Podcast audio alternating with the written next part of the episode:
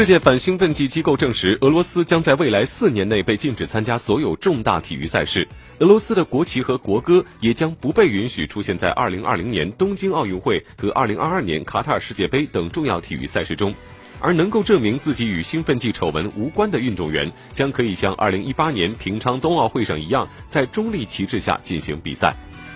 世界反兴奋剂机构执委会做出这一决定，是因为官方认定莫斯科方面通过植入假证据以及删除那些有助于识别兴奋剂作弊行为的与兴奋剂检测呈阳性相关的文件来篡改实验室数据。发言人表示，世界反兴奋剂机构执委会是一致决定要给予俄罗斯禁赛处罚的。俄罗斯反兴奋剂机构在2015年因为兴奋剂丑闻而被暂停，但去年已经被恢复。其恢复的条件之一就是莫斯科方面要提供一份真实的实验室数据，而且本次的制裁实际上就是剥夺了该机构的认证资格。